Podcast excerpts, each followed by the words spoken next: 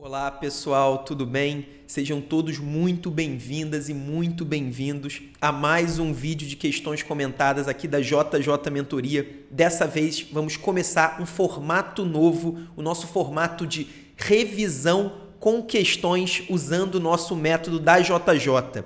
Ou seja, a partir de hoje nós vamos pegar um tema e vamos responder, vamos comentar algumas questões sobre esse tema, focando naqueles conceitos, naqueles conteúdos-chave para a questão dentro desse tema, que são aqueles mais cobrados pelas bancas. Claro que a gente não vai esgotar o, o assunto em um único vídeo, mas nós vamos ajudar vocês a revisar esse assunto usando as questões, usando o nosso método focado nos conceitos-chave para a questão nos CCQs. Hoje a gente vai começar por um tema importante, a doença pulmonar obstrutiva crônica, famoso DPOC, um, um, assunto muito importante. No caso da doença pulmonar obstrutiva crônica, ela está na segunda faixa de maior relevância. A gente divide em quatro faixas. Existe a relevância muito alta, a relevância alta, a relevância média e a relevância baixa. A DPOC, a doença pulmonar obstrutiva crônica, está na segunda faixa, na faixa de alta relevância. E aí, se a gente for pensar dentro da pneumologia, que é a origem da doença pulmonar obstrutiva crônica, esse é o quarto assunto mais importante, só perdendo para tuberculose, para pneumonia e também para asma. E aí é até interessante a gente já mostrar para vocês que esses assuntos, esses três primeiros da pneumologia, tanto a asma, como a tuberculose, como a pneumonia, são temas que caem não só na parte de clínica médica, mas muito comum que eles caiam também em pediatria, eles podem cair em preventiva também, por exemplo, como é o caso da tuberculose, e asma pode cair em pediatria, preventiva, em, até mesmo em ginecologia, obstetrícia, esse tipo de assunto pode ser cobrado. Então, esses assuntos que têm essa característica de serem cobrados em mais de uma grande área acabam tendo uma relevância maior. De qualquer forma, a DPOC, que é o assunto de hoje, ele é um assunto na segunda faixa de maior importância e esses assuntos de relevância alta são assuntos, são temas que nós recomendamos que praticamente todo mundo estude e revise com muita atenção. Então, estude com atenção e revise pelo menos duas a três vezes. Essa é a nossa recomendação para os temas de relevância alta. As únicas pessoas que podem é, não estudar tanto, ou pelo menos estudar e não revisar tantas vezes esses assuntos da segunda faixa de maior relevância são aquelas pessoas que querem uma, uma especialidade ou até uma instituição menos concorrida, ou seja, pessoas que não precisam de notas tão altas nas provas de residência médica. Se o seu objetivo é tirar ali a, a partir de 70, 75, é obrigação estudar e revisar com muita atenção os assuntos de relevância alta. Bom, vamos começar então por essa questão aqui da SES Pernambuco, da Secretaria Estadual de Saúde de Pernambuco. É um enunciado curto, então vamos ler. Sobre a doença pulmonar obstrutiva crônica, é correto afirmar que. Então, é uma questão conceitual sobre DPOC. Essas questões conceituais são muito comuns em provas de residência médica. Normalmente são questões fáceis que a gente tem que acertar. Inclusive, esse é um exemplo de questão fácil para média, e essas questões fáceis para médias são nossas obrigações acertar. Sempre que você errar ou ficar na dúvida numa questão, num nível de dificuldade como essa, você tem que obrigatoriamente revisar esse tópico do assunto. Isso é muito importante. Eu vejo muita gente fazendo questões aleatoriamente, fazendo aquelas questões no modo automático e a pessoa acaba não aprendendo com as questões. Lembre-se disso resolver questões antigas de provas de residência médica não é só para a gente se testar, não é só para a gente ver como nós estamos. Pelo contrário, a principal função das questões é a gente evoluir, a gente aprender usando, e para isso serve é, a revisão com questões e o nosso foco, vocês vão ver, sempre nas questões fáceis ou médias. As questões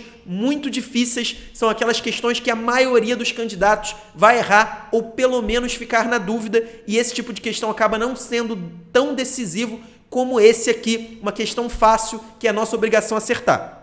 Então agora vamos ler os conceitos sobre DPOC que a banca da SES Pernambuco colocou. A letra A fala que o subdiagnóstico é raro, pois a sintomatologia é sempre exuberante e característica. Essa opção está claramente errada. Na verdade, a sintomatologia da DPOC só se torna exuberante e característica quando a doença já está avançada, quando o paciente já está com aquela dispneia aos médios e pequenos esforços, quando o paciente às vezes já está até com sinais de insuficiência ventricular direita, né, que é o famoso corpo pulmonale, aí sim a gente pode chamar a sintomatologia de exuberante e característica. No início do quadro, o paciente só começa com aquela tosse produtiva, começa a ter dispneia aos grandes esforços e como é quase sempre um paciente tabagista em que essa função pulmonar vai piorando gradativamente, esse quadro passa despercebido, desapercebido por muito tempo antes de fechar o diagnóstico. Na maioria das vezes, então a opção A está errada. Na opção B, a banca fala que a DPOC caracteriza-se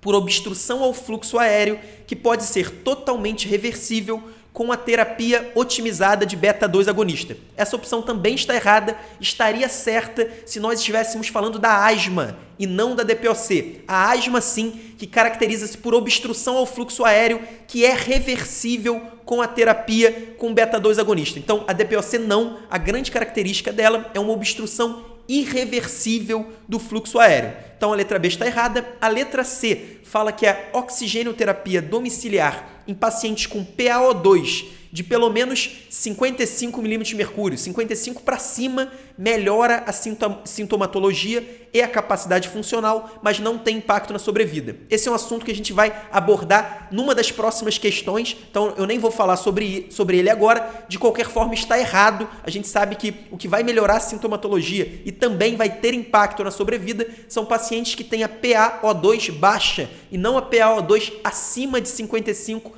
como a banca colocou aqui.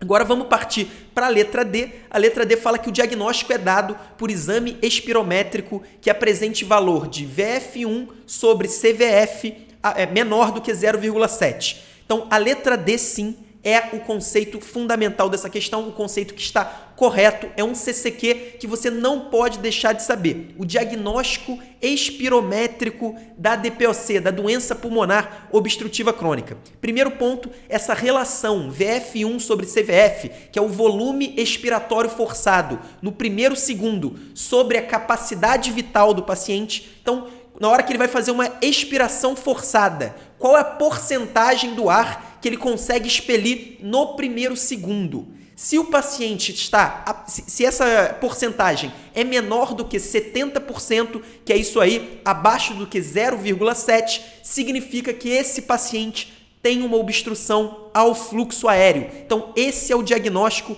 espirométrico da DPOC, é exatamente a relação VF1 sobre CVF, que é chamada de índice de Tifenot. Esse é um nome, é um epônimo que é usado para essa relação VF1 sobre CVF, quando ele está abaixo do que 0,7 ou 70% irreversível, ou seja, o uso de um beta-2 agonista não melhora, não traz essa, essa relação para cima de 0,7. Se trouxer, pode ser um caso de obstrução reversível, então pode ter um componente de asma aí na doença, mas se for VF1 sobre CVF menor do que 0,7, irreversível, ou seja, o uso do beta-2 agonista não traz para cima de 0,7, esse é o diagnóstico espirométrico da doença pulmonar obstrutiva crônica. Então, a resposta é a letra D e esse é um CCQ que se você não se lembra, você tem que revisar. Então, eu acabei de falar, eu acabei de, de resumir o CCQ do diagnóstico espirométrico, mas é o tipo de erro que se você tem,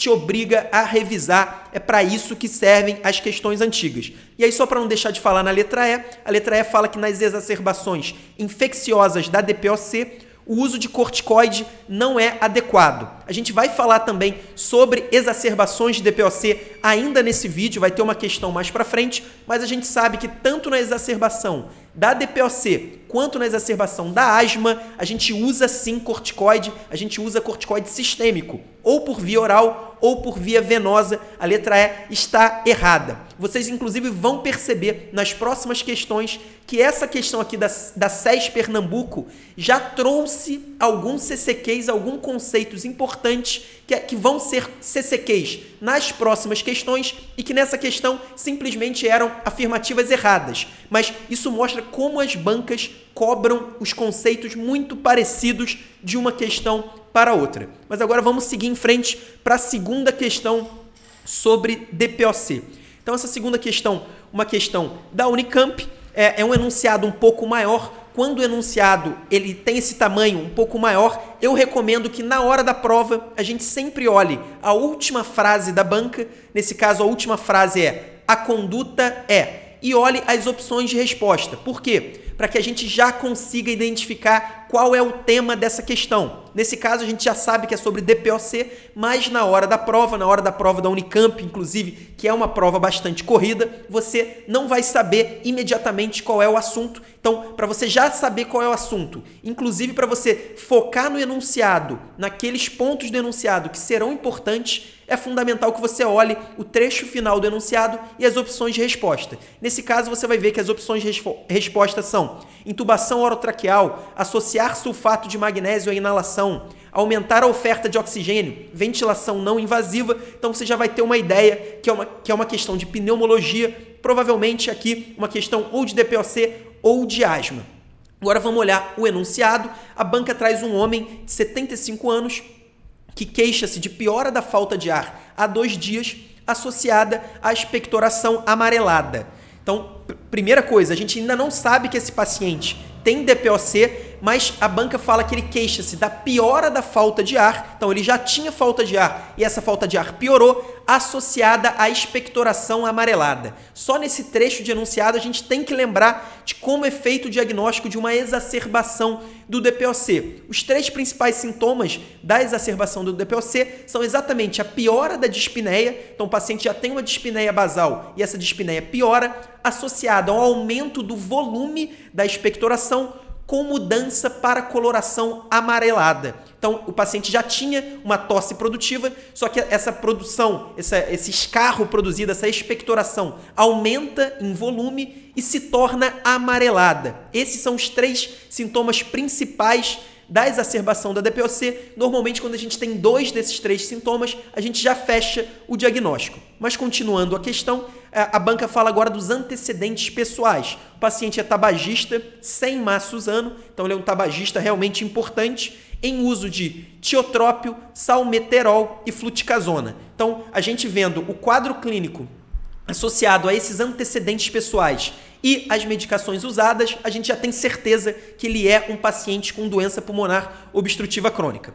No exame físico, o paciente está consciente, orientado, a pressão de 152 por 94, frequência cardíaca de 100, frequência respiratória de 34. Então, o principal ponto aqui é que ele está bastante taquipneico, dispneico, com uso de musculatura acessória, bulhas hipofonéticas, que é uma alteração típica da DPOC também, ritmo cardíaco irregular, sem sopros. O murmúrio vesicular está globalmente diminuído com sibilos difusos. A saturação de oxigênio é de 91% em ar ambiente e não houve melhora após catéter de O2, administração de hidrocortisona e três inalações que foram com fenoterol e ipratrópio. E aí a banca quer saber a conduta. Então o paciente está claramente com uma exacerbação da DPOC, então ele já tinha um quadro de dispneia, só que ele piorou, ficou com a expectoração de coloração amarelada e está no momento dispneico com o uso de musculatura acessória. A banca quer saber qual é a sua conduta. Primeiro ponto aqui, a gente tem que relembrar como é o tratamento da exacerbação da DPOC. O tratamento, basicamente, a gente vai usar as inalações, isso é exatamente igual a gente faz também nas crises agudas de asma. Normalmente a gente vai usar exatamente o que foi usado nesse caso aqui, que é o fenoterol com ipratrópio, é o, é o famoso é, atrovente com salbutamol. A gente vai usar o fenoterol com o ipratrópio e a gente deve usar também o corticoide sistêmico. Nesse caso, a banca falou na administração da hidrocortisona. Uma diferença importante entre a exacerbação da DPOC e a crise aguda de asma é que no DPOC, normalmente a gente também vai usar antibióticos no paciente com exacerbação aguda. Quase sempre, especialmente quando for um, quadro moderado para grave, a gente vai usar antibiótico, porque a gente sabe que a principal causa de exacerbação da DPOC são exatamente as infecções respiratórias. Pode ser uma traqueite que, que é inclusive uma infecção muito comum, pode ser uma pneumonia, então pode ser uma infecção respiratória alta, uma infecção respiratória média ou uma infecção respiratória baixa, que é a pneumonia. A gente ainda não sabe exatamente qual é o problema, mas de qualquer jeito, nessa questão a gente teria indicação de antibiótico. Infelizmente, nas opções a gente não tem essa opção, então a gente vai ter que escolher qual é a melhor opção entre essas. Na primeira, a banca fala em associar o sulfato de magnésio à inalação. Não existe essa indicação. O sulfato de magnésio até pode ser usado em crises muito graves de asma, refratárias a todas as principais medicações, mas nesse caso ainda não estaria indicado. É uma exacerbação de DPOC, então não teria indicação da gente fazer o sulfato de magnésio. Além disso, a letra C fala em aumentar a oferta de oxigênio por máscara. Esse é um CCQ fundamental do DPOC, especialmente das crises de DPOC. A gente sabe que o paciente com DPOC, ele tem um centro respiratório, ou aquele centro respiratório que fica no nosso sistema nervoso central, mais especificamente no bulbo, ele tem esse centro respiratório hiperativado. Por quê? Porque ele tem uma obstrução crônica ao, fluxo aéreo, então ele tem uma tendência de ter uma retenção de gás carbônico. E a gente sabe que uma retenção de gás carbônico, ela ativa o nosso sistema, o nosso centro respiratório no bulbo, gerando uma taquipneia, uma hiperventilação. Então os pacientes com DPOC, eles têm como característica ter uma hiperventilação associada ao aumento, a uma hiperativação ali do nosso centro respiratório no bulbo. E aí qual que é o grande problema da terapia com oxigênio nesses pacientes? O oxigênio, quando ele é feito em, em, fluxo alto, então quando é feito um oxigênio, por exemplo, numa máscara de face inteira, o paciente tende a ter uma redução dessa ventilação. Então, o centro respiratório do bulbo, o oxigênio, o excesso de oxigênio inibe o nosso centro respiratório e isso pode gerar uma hipoventilação, uma retenção aguda de gás carbônico com acidose respiratória. Então, então a gente sempre tem que tomar muito cuidado com a terapia de oxigênio em pacientes com crise de DPOC. O nosso objetivo terapêutico é manter uma saturação de oxigênio entre 88 a 92. A gente não tem como objetivo normalizar a saturação de oxigênio, se aproximar de 100%. Então, nesse caso, o paciente com uma saturação de 91%, ele está com uma saturação adequada para a doença pulmonar obstrutiva crônica. Então a gente não tem que aumentar a oferta de oxigênio por máscara, como diz a letra C.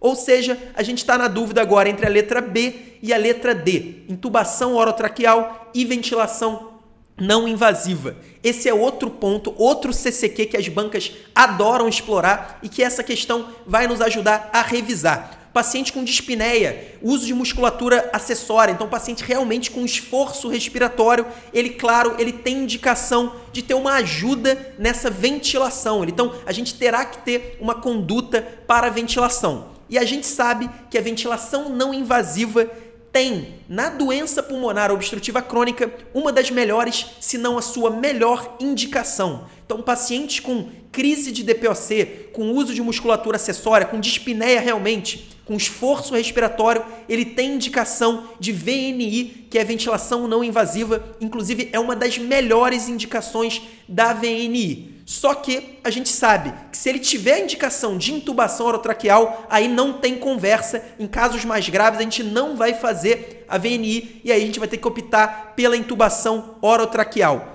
Nesse caso, será que o paciente está com alguma indicação de intubação que aí nos impediria de usar a VNI e nos obrigaria a usar a intubação orotraqueal? Ainda não. A gente não tem, por exemplo, uma queda do nível de consciência. Essa, inclusive, é uma das indicações que as bancas mais usam para pacientes com DPOC que precisam ser entubados. Então, o paciente que está com dispneia começa a ter uma queda do nível de consciência. Às vezes, a banca até descreve uh, o índice de Glasgow dele menor do que 15. Nesses casos, o paciente não deve usar VNI, ele vai ter que usar a intubação orotraqueal. Outra indicação, paciente com instabilidade hemodinâmica. Nesse caso, a gente também não vai usar a VNI, a gente é obrigado a usar a intubação orotraqueal. Outro caso, paciente com acidose respiratória aguda. Então, paciente que está fazendo uma acidose importante, inclusive a acidose respiratória, por si só, reduz o nível de consciência do paciente. A gente chama isso de carbonarcose,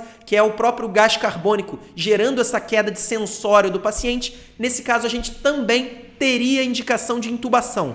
Na questão, nesse enunciado aqui da Unicamp, nós só temos um esforço respiratório moderado, uso de musculatura acessória, dispneico, não há nenhuma descrição que nos indique a intubação. Portanto, sem dúvida nenhuma, se não tem indicação de intubação, a gente sempre vai optar pela conduta menos invasiva e nesse caso é exatamente a ventilação não invasiva, a VNI, que é a melhor resposta. Uma questão muito boa para nós revisarmos os principais pontos aqui do tratamento, do manejo de um paciente com exacerbação de DPOC. Agora vamos partir para a nossa terceira questão para a gente revisar esse tema de relevância alta para as provas. Essa é uma questão do SUS São Paulo, uma questão de 2019, então foi feita aí, é, foi para os candidatos no final de 2018. Vamos ler o enunciado, que esse não é um enunciado tão grande. É, pacientes portadores de DPOC grave com descompensações frequentes, apesar de tratamento pleno, podem se beneficiar do uso contínuo de oxigênio. Constituem critérios de uso de oxigênio terapia no domicílio os valores de pressão arterial de oxigênio ou de saturação de oxigênio, respectivamente. Então, a banca do SUS São Paulo está cobrando um CCQ específico. Então, esse é o tipo de questão que só um CCQ basta. Então, se a gente souber esse conceito, a gente acerta essa questão com o pé nas costas, acerta essa questão sem nem gastando menos do que 30 segundos. E se a gente não tiver esse CCQ memorizado, a gente simplesmente vai ter que chutar e vai ter, nesse caso, somente 20% de chance de acertar a questão. Ou seja, esse tipo de questão faz toda a diferença na hora do seu resultado, porque é o tipo de questão que se você errar, os seus concorrentes, aqueles concorrentes bem preparados, aqueles concorrentes que sabem direcionar seu estudo, eles vão acertar essa questão com muita facilidade. Então eu tinha falado já que, se, que a gente teria uma questão sobre o uso de oxigênio no domicílio e a gente sabe que no DPOC existem indicações claras, indicações objetivas sobre quais pacientes devem receber oxigênio domiciliar e é exatamente isso que a banca do SUS São Paulo cobrou. Antes de falar da resposta, eu só vou falar um ponto importante sobre o tratamento de DPOC. É um CCQ também, que nesse caso a banca do SUS São Paulo não cobrou, mas nós vamos aqui aproveitar nossa revisão para falar sobre isso. Existem basicamente três tratamentos da doença pulmonar obstrutiva crônica que realmente afetam a mortalidade, aumentam a sobrevida dos pacientes. Três tratamentos que comprovadamente aumentam a sobrevida. Um deles é exatamente esse: o uso domiciliar de oxigênio para os pacientes que têm indicação. Daqui a pouquinho eu vou falar quais são esses pacientes que têm indicação. Então, o uso de oxigênio para aqueles pacientes que têm indicação, comprovadamente ele aumenta a sobrevida. O outro tratamento, que não é nem um tratamento, mas uma conduta é a interrupção do tabagismo e a vacinação. Então, você completar a vacinação de paciente DPOC e interromper o tabagismo desses pacientes também altera a mortalidade. Então, são condutas fundamentais que modificam a mortalidade. E, por fim, para os pacientes que têm indicação, o transplante pulmonar também aumenta a sobrevida. Então, essas são as três condutas aí que modificam a sobrevida. Uma delas é a reposição de oxigênio, por isso é um CCQ importante. Então, quais são os pacientes que têm indicação de oxigênio domiciliar? São aqueles pacientes com DPOC com uma pressão de oxigênio de 55 milímetros de mercúrio para baixo, ou seja, menor ou igual a 55 milímetros de mercúrio, ou uma saturação de oxigênio menor ou igual a 88%. É exatamente o que está na letra A. Memorize isso. É um CCQ. A gente, às vezes, a gente não gosta de, de, de ter que ficar memorizando, ficar decorando conceitos, aquele decoreba chato. Mas esse tipo de decoreba é importante porque é um conceito que não foi só cobrado no SUS São Paulo em 2019, mas também já foi cobrado em várias outras bancas espalhadas pelo Brasil. Então, pressão arterial de oxigênio maior, menor ou igual a 55 milímetros de mercúrio ou saturação de oxigênio menor ou igual a 88% num paciente com DPOC é indicação de oxigênio terapia domiciliar. E aí, só para não deixar de falar, existe outra indicação que é ainda mais um decoreba, que é o seguinte: paciente com a pressão arterial de oxigênio entre 55 a 60, então 56, 57, 58, 59 ou saturação de oxigênio de 89%, valor exato de 89%, se esse paciente com DPOC, além desses valores, tiver também policitemia, ou policitemia é o aumento das células vermelhas. Então, se ele tiver, por exemplo, uma hemoglobina, um hematócrito muito alto, ou esse paciente tiver hipertensão pulmonar, ou sinais de insuficiência cardíaca direita, que é o famoso corpo pulmonale, ele também vai ter indicação de oxigênio. Então, para todo mundo, 55 para baixo, 88 para baixo, para qualquer paciente com DPOC, a gente vai usar o oxigênio. E se esse paciente tiver uma, uma pressão de oxigênio entre 55 a 60 ou saturação de 89%, associado a policitemia, corpo pulmonale ou hipertensão pulmonar, ele também vai ter indicação de oxigênio terapia. É muito importante que você memorize esses conceitos.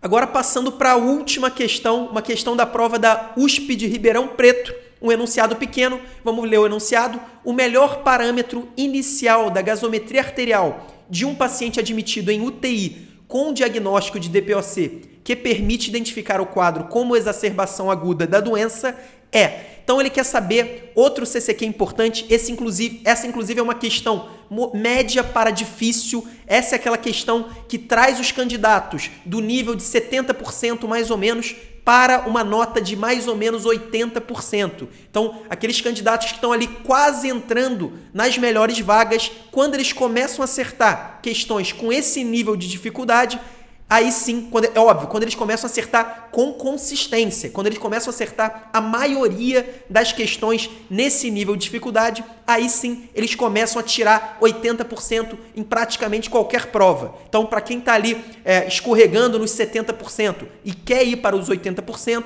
sem dúvida nenhuma, esse tipo de questão, cobrando, por exemplo, gasometria arterial, que é um assunto que muitos candidatos têm dificuldade, na verdade, não deveriam, mas têm dificuldade. Às vezes as pessoas têm uma trava com esse tipo de assunto, acham que é difícil e por isso nem se esforçam para entender, mas de qualquer forma, se você quer chegar nos 80%, você vai precisar acertar a maior parte dessas questões, desses temas que as pessoas têm dificuldade, como essa aqui da USP do Ribeirão Preto. Então, a banca quer saber basicamente o que seria esperado na gasometria de um paciente com exacerbação aguda da doença. É, então, para começar, se a banca está pedindo a exacerbação aguda da doença, é óbvio que a, a, gente tem também alterações da doença crônica. Então, existem alterações crônicas na gasometria de um paciente com DPOC. Então, a gente olhando na letra A, a letra A fala de uma PaCO2 acima de 60 milímetros de mercúrio. A gente sabe que os níveis normais de PaCO2 na gasometria é de 35 a 45. Então, a gente tem aí um paciente com uma pressão arterial de gás carbônico bem aumentada na letra A. Primeiro ponto, paciente com DPOC crônico, ou seja, o paciente sem exacerbação aguda, ele pode ter uma PaCO2 aumentada, acima de 45 e em casos extremos até mesmo acima de 60, como diz na letra A. Ou seja, essa é uma alteração que pode ocorrer na doença pulmonar obstrutiva crônica, mas não é, não nos permite identificar o quadro como exacerbação aguda. E aí só um ponto, um paciente que tem uma PaCO2 acima de 60 é um retentor crônico de gás carbônico grave. Então é um paciente que já tem um DPOC bastante avançado, num nível de PaCO2 bastante aumentado. Então, apesar de ser incomum um paciente com DPOC crônica ter uma PaCO2 acima de 60, isso não é uma informação que nos permite identificar uma exacerbação aguda, como a banca da USP Ribeirão Preto perguntou. Agora na letra B, a gente tem até uma sigla, né, o BE, que significa Base Excess, ou excesso de bases maior do que mais 2. Primeiro ponto, esse excesso de bases é um parâmetro da gasometria cujos valores normais variam entre menos 2 a mais 2 ou menos 3 a mais 3, dependendo aí da referência. Nesse caso, a banca considerou menos 2 a mais 2 e ela colocou na letra B uma, um excesso de bases aumentado. Então, lembra que eu falei que o paciente da DPOC, ele pode ser um retentor crônico com aumento da PaCO2 na gasometria? Se esse paciente ele é um retentor, retentor crônico, ou seja, se ele cronicamente tem um gás carbônico aumentado, ele tende a ter uma acidose respiratória. E aí o nosso corpo, obviamente, ele vai tentar responder a essa acidose respiratória, ele vai tentar compensar essa acidose respiratória exatamente retendo bases. Ou seja, existe um excesso de bases aumentado no paciente retentor crônico de gás carbônico. Isso é normal. Imagina um paciente com DPOC com uma PaCO2 de 50, ou seja, uma PaCO2 levemente aumentada. Esse paciente vai tender, os nossos rins vão tender a reter bases para tentar levar, por exemplo, o bicarbonato a níveis maiores do que o normal. Então a faixa normal do bicarbonato normalmente é de 22 a 26, 22 a 28. Esse paciente retentor crônico de gás carbônico, ele vai ter uma retenção de bases, vai ter uma retenção de bicarbonato, e esse bicarbonato vai ficar um pouco aumentado, por exemplo, ali na faixa de 28, 29. Então, essa é uma resposta normal, uma resposta fisiológica do paciente retentor crônico de DPOC. Ou seja, uma base, um excesso de bases maior do que mais 2 não nos permite identificar uma exacerbação aguda, mas sim nos permite identificar um paciente DPOC crônico com retenção crônica de gás carbônico. Já na letra C, a gente vê uma PaO2 menor do que 55 milímetros de mercúrio. A gente viu na última questão, na última questão sobre oxigênio-terapia domiciliar, que pacientes com DPOC crônico podem ter PaO2 menor do que 55. Inclusive, isso é uma indicação de oxigênio-terapia domiciliar. Então, essa é uma alteração, uma alteração importante, né, que denota uma gravidade da doença, mas não nos permite identificar um quadro agudo. Pelo contrário, a PaO2 é, uma PaO2 baixa, menor do que 55, é possível no quadro crônico, inclusive é indicação da terapia com oxigênio. Por fim, a letra D, essa é a resposta da questão, é um pH menor do que 7,3. E agora vocês vão entender por que um pH menor do que 7,3 nos mostra muito provavelmente que é um quadro de exacerbação aguda. Eu falei durante ao longo desse comentário que os pacientes com DPOC, eles podem ser retentores crônicos de gás carbônico, isso teoricamente levaria a uma acidose respiratória, mas o nosso corpo compensa retendo bases, retendo bicarbonato, inclusive aumentando o excesso de bases, aumentando os níveis de bicarbonato na gasometria arterial, e isso tende a levar o pH para a faixa de normalidade ou pelo menos que ele fique muito próximo à normalidade. Então, um paciente, por exemplo, com pH de 7,33, 7,34, 7,38, a gente sabe que normalmente a faixa, a faixa normal, né, de fisiológica de pH arterial é de 7,35 a 7,45. Então, no caso, o paciente teria um pH muito próximo a isso. Mas o que, que acontece se esse paciente que já está retendo bases e já está retendo bicarbonato, ele tem uma exacerbação aguda?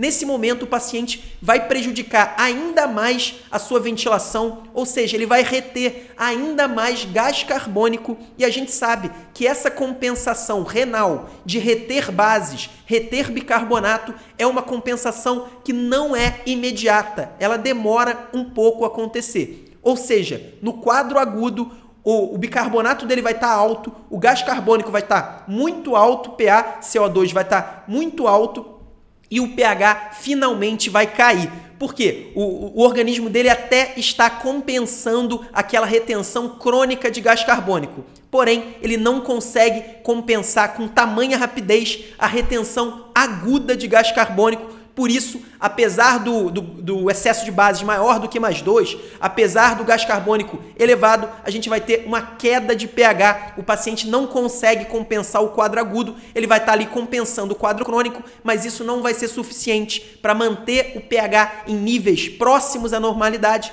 no quadro agudo. Então, o quadro agudo de DPOC tem como característica gasométrica exatamente a queda do pH.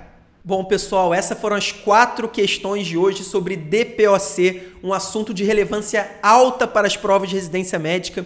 Obviamente, nós não esgotamos a revisão desse tema somente nesse vídeo, mas eu tenho certeza que vocês conseguiram aí memorizar, conseguiram ressaltar alguns conceitos desse assunto, alguns conceitos chave para a questão, alguns CCQs que serão muito importantes na hora que você for resolver provas de residência médica. Toda semana agora nós vamos te ajudar na revisão com questões, te mostrando como nós da JJ Mentoria, como o nosso método JJ trabalha com revisões. Nesse caso, a gente focou em alguns conceitos dos mais importantes nesse assunto fundamental. Então, um abraço e até a próxima semana.